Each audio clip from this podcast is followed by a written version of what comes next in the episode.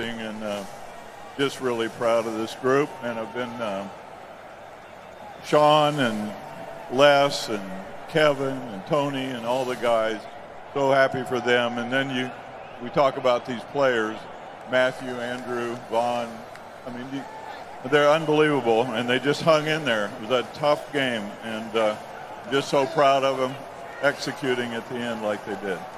And so, as far as building this stadium, I think it turned out all right. I think it's a great place for the Super Bowl, and it will never forget its first one. Congratulations. Thank you, Mike, and uh, thanks to the great fans of Los Angeles, their first Super Bowl trophy in Rams house. Hand that over to your coach, Sean McVay.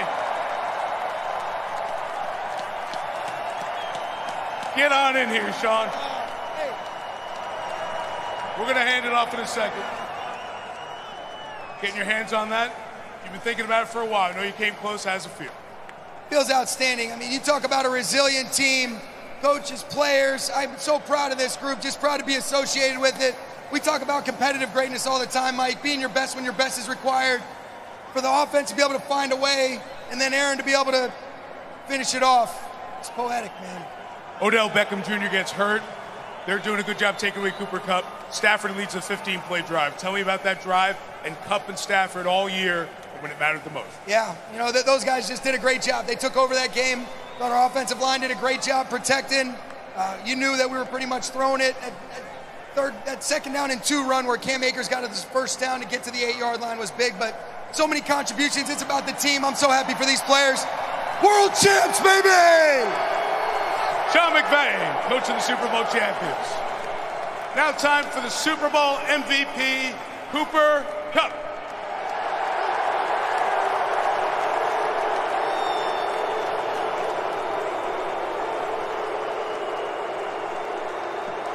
Eight catches, two touchdowns.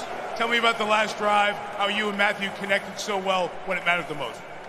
Man, it just comes down to this team, the way we prepared, the way we loved on each other, trusted each other. I just, I don't know. I just don't feel, I don't feel deserving of this. And God is just so good. I'm just so thankful for the guys I get to be around, for the coaches, for my family. Just, uh, I don't know, I don't know what to say. Your journey from Eastern Washington to Super Bowl MVP. I Think all the people along the way. How does it feel right now, man? I just, I just don't have words. I'm just so thankful for everyone, everyone that's been in my life, that's encouraged me, that's pushed me, that's been there for me every step of the way. These three right in front of me right here, my support system, these guys, these guys that are standing out here, they've just, they've challenged me, they've pushed me. They've made it so much fun to come into work every day. I'm just so thankful. Congratulations, Cooper. Thank you so much. Matthew Stafford, Aaron Donald, Andrew Whitworth. Eh, Matthew's got his kids up here. Congratulations to the Super Bowl champion, Los Angeles Rams.